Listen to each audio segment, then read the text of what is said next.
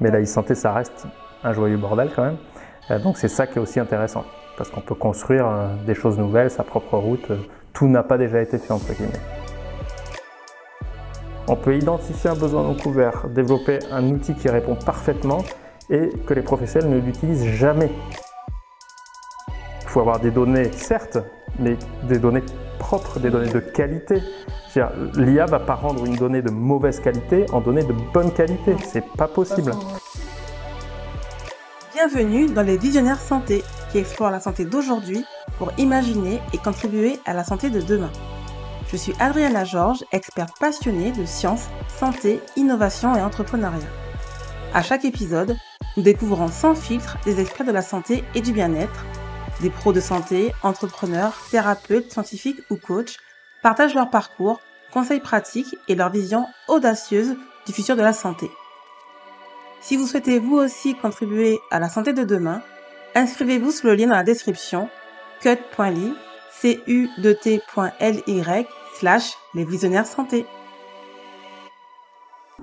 Aujourd'hui, j'ai l'immense plaisir d'accueillir le professeur Antoine Pio, euh, qui a de multiples facettes. Donc, il est à la fois donc, médecin en gériatrie, expert auprès de la Commission européenne. Il a été aussi animateur télé euh, au magazine de la santé sur France 5, euh, cofondateur de la start-up euh, responsable des outils numériques, donc expert au CHU de Toulouse, associé à Orcatech, donc spécialisé dans la longévité. J'oublie certainement aussi d'autres euh, activités ou nouvelles activités dont on parlera plus tard. Plombier, plaquiste. Ah, ça, je ne le savais pas. Peut-être en hobby le week-end. En tout cas, tu fais partie de cette nouvelle génération de pros de santé qui euh, vont au-delà de leur simple fonction de médecin. Et donc, je suis ravie de t'accueillir euh, ici. Euh, donc déjà, Antoine, peux-tu bah, tout simplement te présenter, nous parler de ton parcours en fait? Qu'est-ce qui t'a amené à devenir médecin et spécialisé en gériatrie? C'est pas forcément courant. Alors devenir médecin, très honnêtement, je m'en souviens plus trop. Ouais. C'était pas une vocation. Je suis pas sûr que la vocation existe vraiment d'ailleurs.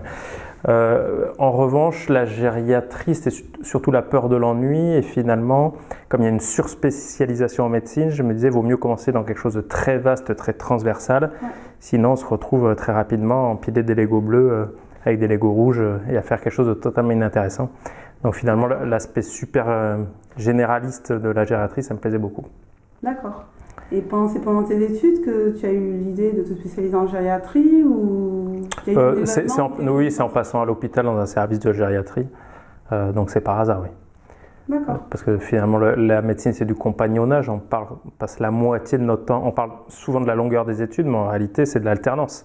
On est toujours en train de travailler et on, s- on- on a des expériences de terrain qui nous permettent de nous dire voilà, c'est ça qui me plaît. Quoi. La gériatrie, tout comme la e-santé, c'est très transversal. Ça touche à des besoins universels et on peut, euh, on peut découvrir des choses nouvelles tous les jours. Tout reste à faire. En plus, c'est un peu un champ vierge, Oui. un petit peu un Far West. hein. Bon, la gériatrie, ça allait de moins en moins, heureusement d'ailleurs. Mais la e-santé, ça reste un joyeux bordel quand même. Euh, donc c'est ça qui est aussi intéressant, parce qu'on peut construire euh, des choses nouvelles, sa propre route. tout n'a pas déjà été fait, entre guillemets. D'accord. Et parmi donc toutes tes casquettes, j'ai- tu as cofondé Certipère avec ta femme Hélène Gauthier.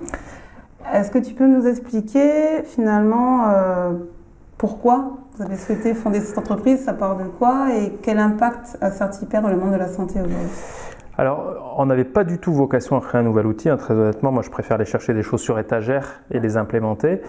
Euh, donc, euh, elle, elle avait la fibre entrepreneuriale, l'envie de créer quelque chose de nouveau qui réponde à un besoin très concret parce qu'elle vient du e-commerce et c'était pas follement épanouissant. Euh, et on avait identifié un besoin non couvert de communication personnalisée avec les patients. Euh, on n'a pas trouvé d'outils satisfaisants, donc on se dit, ben, on le développe, allons-y. Et on a impliqué énormément de professionnels. hein. C'est vraiment quelque chose qui part du terrain. Il y a 150 professionnels de santé qui ont participé au développement. Et ça répond à un besoin des patients être mieux informés par leurs professionnels, qui passent de moins en moins de temps avec eux. Et ça répond à un besoin des professionnels, arriver à informer de manière correcte et avoir une adhérence de nos patients, sachant qu'on a un temps très limité. Et donc faire de la qualité malgré le peu de temps dont on dispose. Donc finalement, tout le monde s'y retrouve. C'est un besoin universel en médecine, très transversal. Et on, a mis trois ans à vraiment peaufiner cet outil pour qu'il s'intègre en plus dans les usages. Il ne suffit pas d'identifier un besoin non couvert et d'avoir un outil qui répond. Il faut en plus arriver à s'intégrer dans les pratiques et ça, c'est probablement 95% du travail. D'accord. Et d'ailleurs, en parlant d'outils, en tant que responsable des outils digitaux donc au CHU de Toulouse, Comment tu vois le futur de la médecine numérique, digitale et notamment euh, quels sont les défis et, les opportunités? Comment faire pour intégrer tous ces outils finalement dans les parcours de soins? Parce que je pense que c'est ça en fait euh, la clé. Oui, tout à fait. Euh, déjà, il faut peut-être mettre la technologie un peu de côté. Je pense que c'est le premier réflexe. On a trop tendance à mettre la technologie en avant. Intelligence artificielle, algorithme. franchement, c'est la dernière roue du carrosse. Il faut d'abord observer ce qui se passe et voir ce qui ne va pas bien. Donc, trouver les points de douleur, trouver les besoins non couverts, voir ce qui dysfonctionne et qui pourrait être amélioré. Et on verra plus tard si c'est la technologie qui peut les améliorer. Euh, ensuite, effectivement, quand on a identifié ce besoin et qu'on pense qu'une technologie peut y répondre, soit existante, souvent il s'agit de techno existantes dans d'autres domaines, hein, euh, soit une technologie à développer, là on peut commencer à travailler. Et enfin, derrière, il faut voir, bah, écoutez, comment vous travaillez et comment je peux intégrer cet outil dans vos parcours de soins. Sinon, ça ne marchera pas. On peut identifier un besoin non couvert, développer un outil qui répond parfaitement et que les professionnels ne l'utilisent jamais. Si on ne s'est pas vraiment intéressé à leurs contraintes, à la manière dont ils travaillent, mais aussi aux patients, à leurs contraintes, à la manière dont ils perçoivent la santé. Et ça, je pense que c'est la plus grosse erreur euh, faites par les, entreprises, mais que ce soit des startups ou des grosses entreprises. Hein. Il y a des gros éditeurs qui, qui, se sont royalement plantés, euh, qui sont en perte de vitesse parce qu'ils ont vraiment euh, trop délaissé les usages basiques de terrain. Quoi. Ils ont dit, mais ma fonctionnalité est super, vous verrez, ça va régler vos problèmes. Ouais, d'accord, mais c'est inutilisable. soit, donc ça ne marchera pas, point. Après, il y a un cliché où on dit que l'hôpital, euh, c'est lent à changer, plus lent. Oh, c'est pas un cliché. Alors, l'hôpital est très très lent à changer, euh, mais la médecine, hein, franchement, c'est en, fait, c'est alors toute grosse structure est lente à changer, qu'elle soit publique ou privée, très honnêtement. Euh, mais après, la, santé. c'est un milieu complexe. Après, c'est sensible. C'est un milieu sensible qui est complexe avec de multiples intervenants. C'est pas juste une relation euh, client, fournisseur-client, comme dans d'autres domaines. Donc vraiment, je veux dire, on ne peut pas aborder euh, la santé en se disant ça va être simple, j'ai un outil super, ça va... Non, non, ça demande vraiment de la réflexion, de l'observation. Et finalement, le fait que, on parle toujours de, je peux citer un nom d'entreprise, j'en citerai d'autres après. Donc Doctolib, par exemple, c'est un des gros cartons en médecine, mais c'est un agenda partagé, c'est basique au possible. Ben, c'est de la low, low tech. Ils ont, ils ont, répondu à un besoin. Et voilà, mais finalement, les, les, gens n'en ont pas tiré les bons enseignements. Ils ont, mais, c'est parlant quand même. Ça, ça, veut dire qu'il faut commencer par des choses très simples et mettre énormément d'énergie à les mettre en œuvre dans le quotidien. Ça ne sert à rien d'aller chercher euh, un truc complètement, une, technologie de rupture, euh, si finalement on n'est pas capable de la mettre en œuvre. Donc je pense qu'il faut revenir les pieds sur terre. D'accord. Et arrêter de, se laisser euh, illuminer par, de, de, la deep tech qui finalement est peut-être génial, mais peut-être que, le, peut que le système n'est pas mature, tout simplement. Après, il y a beaucoup d'entrepreneurs qui sont amoureux de leur techno, il y a un côté... Mais tant mieux, il le faut, il faut, mais c'est super. Mais effectivement, des fois, on peut être déconnecté. Mais c'est largement, quotidien. Euh, c'est largement aussi dangereux d'arriver trop tôt que trop tard. on a tous en tête l'histoire de la carte à puce, etc. Donc souvent, on arrive trop tôt. Et dans le système de la santé, qui est en retard, le système de la santé, il a euh, deux, une, deux décennies de retard par rapport à, l'industrie classique, je veux dire. Donc il faut en tenir compte. Et, et le gros danger, je pense, c'est d'arriver trop tôt. Parce que c'est vrai qu'on a l'habitude maintenant, euh, avec Amazon et autres, d'avoir tout tout de suite. Avec ChatGPT, on pose une question, on a la réponse. Mais ça ne se passe pas comme ça en santé. C'est vrai qu'en santé, général, il faut attendre, prendre rendez-vous, attendre d'avoir le rendez-vous, attendre les, résultats de la bonne analyse, attendre. Il y a quand même beaucoup d'attentes. Euh, Donc il y, a de la place hein, pour l'innovation technologique de rupture, je ne dis pas ça. Non, mais, mais, mais faut... ce n'est pas, pas, une fin en soi. Exactement. Ça doit être euh, un moyen et pas une fin en soi. Tout à fait. Et d'ailleurs, avec l'explosion de ces outils, euh, on observe une explosion des données de santé. Oui. Alors, pas que dans le système de santé, d'ailleurs, c'est ce qui est paradoxal. Entre les mondes connectés, tensiomètres, il y a pas mal de choses qui se développent et qui deviennent accessibles au grand public. Mhm. Du coup, euh, on se demande comment ça va se passer cette gestion de tous ces milliards de données de santé. Euh, il y a quand même la blockchain aussi qui arrive. Est-ce qu'elle aura peut-être un coup à jouer? Comment ça va se passer plus tard? Est-ce que c'est le patient qui aura enfin accès à cette donnée de santé? Moi, j'ai un exemple. Hein. J'avais voulu demander mon dossier médical au CHU Toulouse et je ne l'ai toujours pas parce que j'avais un rendez-vous avec un professionnel de santé hors de la région et je crois que ma demande n'a toujours pas abouti. C'est quand même bizarre, c'est quand même mes profs de données de santé que je demande. Je demande pas. Je n'avais pas l'impression de demander quelque chose de compliqué. Est-ce que tu penses qu'avec ces outils numériques, on va enfin pouvoir avoir accès plus facilement à ces données de santé en tant que patient? Est-ce que le partage des données de santé va être plus simple entre professionnels? Enfin, mais ben, je, pense très honnêtement que le travail qui a été fait par l'Agence du numérique en santé ces deux dernières années était nécessaire. C'est-à-dire, il faudrait commencer par des fondations communes. Euh, là, l'image de la maison, elle est bien trouvée. Euh, l'urbanisation dont il parle, c'est exactement ça. C'est-à-dire, on ne peut pas partager des choses si c'est des, cailloux et des patates. Quoi. Donc, à un moment, faut, à un moment et, de la même manière, je pense que euh, de survendre la techno nous a desservi. Moi, je me rappelle hein, au début, les, les fans d'IA qui venaient en médecine disaient Ouais, mais on s'en fout, la donnée elle est dégueu, elle est sale, mais avec l'IA ça va tout nettoyer, ça va être génial. Mais non, ça marche pas.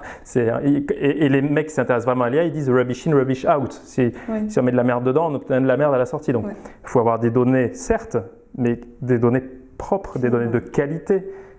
L'IA va pas rendre une donnée de mauvaise qualité en donnée de bonne qualité. C'est pas possible. Donc, il faut déjà commencer par structurer tout ça, avoir des données qualifiées propres, et après, effectivement, l'IA jouera à pleine puissance. Et ChatGPT en met de la merde dedans, on obtient de la merde à la sortie. Hein. ça, n'invente rien. Hein. Je veux dire, ça, ça se nourrit du passé. Donc ça, de la même manière, en le vend comme un truc disruptif, non, non, c'est un super moteur de recherche qui se nourrit du passé et qui fait du passé ressucé. Il fait pas du nouveau, en fait. Moi, je vois ChatGPT comme un stagiaire qui a plein de doctorats. Bah, stagiaire sacrément efficace quand même. oui, mais qui a, qui, a, vraiment une connaissance de plein plein de choses. Mais à un moment Et qui recrache. Euh, oui, qui recrache, mais à un moment donné, il faut quand même l'entraîner, lui apprendre euh, dans notre contexte. Ah, mais par définition, il, il a fallu lui donner de la donnée. oui. mais après, c'est pas pour dénigrer. Hein. Je dis pas que c'est que c'est pas une rupture, que c'est pas hyper innovant, mais mais faut. Pas magique. Si on le, voilà, c'est pas magique. Et si on le remet pas à sa juste place, ben on n'en fait pas un bon usage, quoi. Donc je pense effectivement la donnée c'est capital, mais la première étape, et je pense que là pour le coup il y a vraiment eu du bon boulot qui a été fait, c'est voilà quel, type de données on veut d'abord, et après on verra comment on la traite. Et tu penses qu'avec la blockchain euh, qui permet déjà de sécuriser le côté transparence, qui a un coût à jouer euh, dans la santé plus tard? Peut-être pas maintenant parce que c'est quand même pas pareil, euh, dans les mœurs. Des fois on met blockchain en avant comme un mot magique. Pareil, oui, il y a, y a, des domaines, des, des domaine d'application particulier où la blockchain, parmi d'autres technos, aura un rôle à jouer. Point. C'est un outil parmi d'autres qui rendra service parfois, qui sera complètement inutile d'autres fois, qui va complexifier les choses par ailleurs. Donc, oui. Voilà. on est un peu dans, dans, une bulle, quoi, hein, où, on, dit tout et n'importe quoi, où on, où on, a des étendards, etc. Euh, donc moi j'en attends beaucoup à titre personnel hein, de, des technologies de l'information et de la communication pour le futur de la médecine, vraiment. Mais je crois que ça va être beaucoup plus long à se mettre en place que ce qu'on dit. Et puis je pense que c'est déjà le cas. Hein. Je veux dire, quand on voit ce qu'on disait il y a 10 ans et aujourd'hui, bon, il n'y a pas eu de révolution non plus. donc, donc ça va, voilà, faut pas le survendre, faut bien l'utiliser, que les professionnels de, santé s'y intéressent, justement pour pas trop se faire avoir par cet écran de fumée. Euh, et, et, aussi, euh, ce qui est très difficile, c'est le changement des pratiques, qui est très difficile en général et encore plus en médecine. Et finalement, il y, a, un coup à jouer aussi pour les sciences humaines et sociales, c'est comment accompagner ce changement de pratique euh, de manière fluide pour que les professionnels qui sont en retard sur les attentes des patients, parce que les patients ils sont prêts, euh, puissent euh, tranquillement les rejoindre. Quoi. Et d'ailleurs, on voit des changements de comportement des patients, notamment ah liés à ces technologies, puisqu'on on a accès à de l'information. Oui. La bonne, je ne sais pas, mais en tout cas de la formation, de, la surinformation, est-ce que j'appelle docteur Google pour certains. Euh, maintenant, beaucoup de patients aimeraient être un peu plus acteurs de leur santé. Euh, euh, il y a des tendances comme le biohacking et autres tendances de coaching, santé, etc. Plus toutes ces technologies émergentes, d'après toi, comment tu vois l'évolution de ton rôle en tant que médecin? Ben, Je pense que comme les études de médecine ont évolué, d'abord, avant on nous assénait les connaissances on ingurgitait les connaissances et on les recrachait pendant 40 ans d'exercice ou plus, ce qui n'était pas vraiment satisfaisant. Maintenant, on nous apprend plus à apprendre. Donc, on nous apprend plus à aller chercher l'information, se remettre à jour, toujours évoluer. Et finalement, ce qu'on a appris à un temps donné, c'est obsolète cinq ans plus tard. Donc, donc c'est plus apprendre à apprendre. c'est un cliché hein, ce que je dis, mais je pense que ah, merci. non, mais je pense que le rôle du médecin, de plus en plus, ça sera d'accompagner les patients plus que de leur asséner. Et tant mieux, je veux dire tant mieux. Et, de la même manière, je pense dans l'éducation nationale, il serait bien qu'ils évoluent plus vers apprendre à apprendre et, accompagner les gens vers la, la, recherche d'informations que, que juste euh, toujours recracher les mêmes choses. Euh. Un peu ce que me disait un de mes profs euh, il y a très longtemps dans mon école d'ingénieur, il disait le rôle d'un ingénieur, c'est pas finalement de connaître les choses, mais c'est de savoir trouver la bonne information trouver la bonne bon information. moment pour euh, la, bonne problématique. Mais, j'ai envie de dire, euh, trouver la bonne information sur un sujet donné, euh, que ce soit dans le journalisme ou en médecine. Alors certes, les, la technologie de l'information, de la communication, ça a démultiplié la problématique, ça l'a accéléré, mais c'est une problématique qui existait avant. Je veux dire, c'est pas le JT de 20 heures qui permettait d'avoir la connaissance, on est d'accord Donc ok, maintenant j'ai 50 000 sources, Mm. certaines toutes pourries, certaines de très bonne qualité. Ben avant, j'avais qu'une seule source de mauvaise qualité. Donc euh, voilà, donc il faut juste que j'apprenne à, les, à, jongler avec ça. Et je pense que le médecin doit avoir un rôle d'accompagnant. Et il ne peut pas avoir ce rôle d'accompagnant s'il ne s'informe pas lui-même de ce qui existe comme source d'information. Donc les médecins doivent s'intéresser alors maintenant, ils s'intéressent, hein, très honnêtement. Euh, moi, quand j'étais externe, euh, il y a des médecins qui disaient Oh non, je dis aux patients de ne pas aller sur Internet. Ah bon, et vous croyez qu'ils vous écoutent Et maintenant, les, gens ont l'intelligence de les accompagner sur l'usage qu'ils ont d'Internet. Mais de la même manière, ils les accompagneront sur l'usage qu'ils ont de ChatGPT, GPT, etc. D'ailleurs, euh, moi j'espère. Moi honnêtement, l'IA, effectivement, je trouve que ça, on en parle beaucoup, alors que ça fait quand même des années que ça existe. Mais bon, ChatGPT a délié, on va dire, les langues, les articles, la sensation euh, par rapport à ça.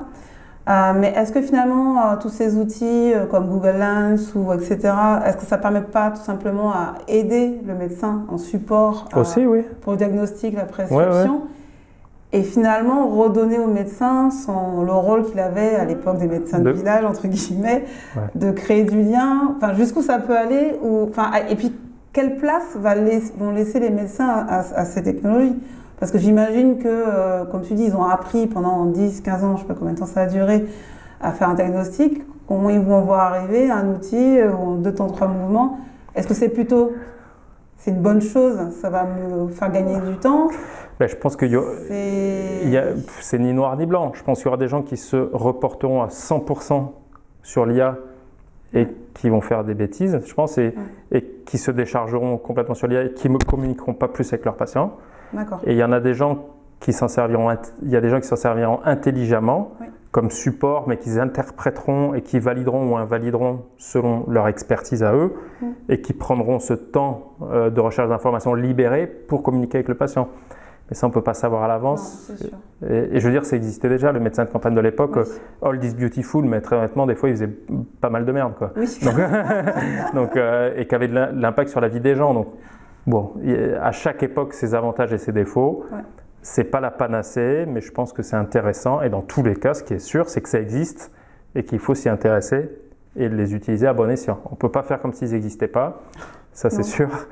Et on ne peut pas non plus y faire une confiance aveugle. Parce que bien évidemment que, que l'IA ne va pas être sans, sans défaut et sans erreur. Quoi. Et avec toutes ces technologies qui s'accélèrent, entre guillemets, euh, comment tu vois la médecine de demain? Alors, euh, vu, le temps que ça prend pour euh, avoir des changements, on va dire dans 30 ans, d'après toi, comment tu imaginerais, comment se passerait une consultation ou comment les patients géreraient leur santé? Est-ce que tu penses que dans 30 ans, il y aura des changements significatifs Alors, ben, Pas trop? ben, Je pense qu'il y aura des changements, mais indépendamment de la techno, je pense qu'on va arrêter de tout médicaliser tout n'est pas médecine, quoi. Et, toute la santé n'est pas médecine.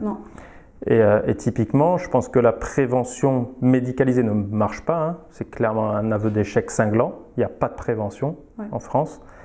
Donc je pense qu'il y a toute une part de la santé qui doit échapper au médical. Et je suis médecin et je le dis, quoi. Clairement, parce que ça ne fonctionne pas. Donc ça ne sert à rien de s'entêter quand quelque chose ne fonctionne pas. Et je pense qu'on va recentrer les professions de santé sur leur valeur vraiment ajoutée, quoi, vraiment ce à quoi ils servent vraiment. Et si les choses se passaient dans le meilleur des mondes, mais je ne sais pas si ça sera le cas, effectivement, et si on utilise les bons outils à bon escient de la bonne manière, on peut imaginer euh, que la techno va être un relais du médecin pour pouvoir... Euh, oh Désolé. La, la, techno, je pense que dans l'avenir, si tout se passe bien dans le meilleur des mondes, et avec un bon usage des technos, la techno va permettre de prolonger l'action du médecin dans le temps et dans l'espace. Donc pas juste euh, le temps présentiel qui restera court de toute façon, mais finalement on, pourra rester avec son médecin de proximité référent en contact plus longtemps, notamment à travers les outils technologiques et pas forcément aller chercher sur Google parce que notre médecin il peut nous parler qu'en présentiel. Donc c'est une solution aussi à ces dérives techno. La techno est elle-même une solution aux dérives techno. Euh, et on peut imaginer effectivement qu'on libérera du temps d'échange qualitatif avec les professionnels. Mais c'est peut-être utopiste, hein. peut-être qu'il va se passer exactement l'inverse et que les gens ne communiqueront pas plus et qu'ils vont juste nous voir encore moins de temps et se décharger encore plus sur les outils techno. Donc tout est possible très honnêtement. Mais la version que j'aimerais bien voir, ce serait la première. C'est-à-dire plus de temps libéré, plus d'échanges euh, avec les patients. Et du coup, qu'est-ce que tu conseillerais à un pro de santé qui aimerait justement euh, rester à la page, entre guillemets, pas louper le train de ces outils numériques Comment tu...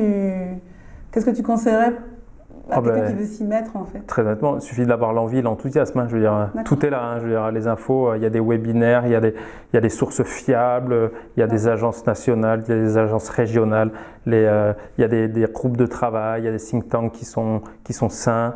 Euh, il y en a qui sont moins, moins indépendants, d'autres plus indépendants. Donc l'info, elle est là. Donc s'il sait chercher l'info et s'il a envie, il n'y a pas de problème. Mais, euh, mais c'est sûr, si on, c'est sûr si on n'a pas envie de changer, on est dans son train-train quotidien, bien dans ses pratiques, euh, euh ça risque de mal se passer. Quoi. Et inversement, euh, aux entrepreneurs qui veulent justement créer des outils pour ces pros de santé, qu'est-ce que tu leur conseillerais ah, je, bah, je, pense qu'il faut qu'ils s'imprègnent. Je veux dire, je vais pas... non, mais je vais pas monter une boulangerie si j'ai jamais goûté une baguette de pain et, et, et, si j'ai pas fait une étude de marché. Donc, je trouve que les gens perdent leurs bons réflexes. C'est-à-dire des, gens qui ont des très bons réflexes euh, dans, le, dans le business, et quand ils adressent le système de santé, ils les perdent. C'est-à-dire ils vont se baser sur une histoire personnelle. Ils vont dire, bon, c'est, généralement, c'est, oh, un besoin universel, je vais vous apporter la solution. Mais je ne sais pas, fais ce que tu sais faire. fais une étude de marché, va faire des enquêtes de terrain, intéresse-toi, regarde comment les gens travaillent. Euh, j'ai, l'impression ouais, qu'ils, ne qui désapprennent ce qu'ils ont, ce qu'ils ont appris parce que c'est la santé. Mais non, ça marche comme le reste. c'est des humains, il y a des gens qui n'ont pas envie de changer, qu'il faut motiver, il faut, qu'ils aient faut que ça réponde à des problématiques du quotidien, il faut que, faut que ça soit pas trop emmerdant, pas trop cher, pas contraignant. Pas... Voilà, donc euh, continue à faire les choses, mais bien. D'accord. Euh, pour finir euh, sur une question un peu plus personnelle, chaque fois que je te vois, pourtant tu fais plein de choses, tu es toujours de bonne humeur, au top de ta santé, toujours en pleine forme. C'est quoi ton secret en fait En fait, je suis un gros con dans la vie. Et je, donne tout juste pour les interviews. Même, honnêtement, chaque fois que je te vois, tu es toujours. Euh, voilà, toujours. Euh, pourtant, je sais que tu es toujours. ouais, non, mais je touche du bois. On verra si ça va bien. Je suis pas tout à fait ri encore. Et comment tu fais en fait? Parce que tu fais quand même beaucoup de choses. Euh, des non, fois, mais je, pense dis, que, mais tu dors quand Je pense que c'est d'être dans le champ dans le, dans le changement, dont je ne vais pas non plus euh, idolâtrer le changement, mais d'être dans le, le, la recherche d'amélioration, euh, dans l'innovation quand il y en a besoin, des fois il n'y en a pas besoin. Donc ce, le côté enthousiaste qui fait qu'on ne s'ennuie pas et que c'est sympa. Ça, ça, a du sens pour toi. Ça, exactement, ça, a du sens. Euh. Je pense que faire tous les jours la même chose de 8h à, 20h, ça me déprimerait profondément. C'est les tempéraments. Donc t'as pas un petit secret de santé à dévoiler La drogue, la drogue. Des quantités fantastiques de drogue.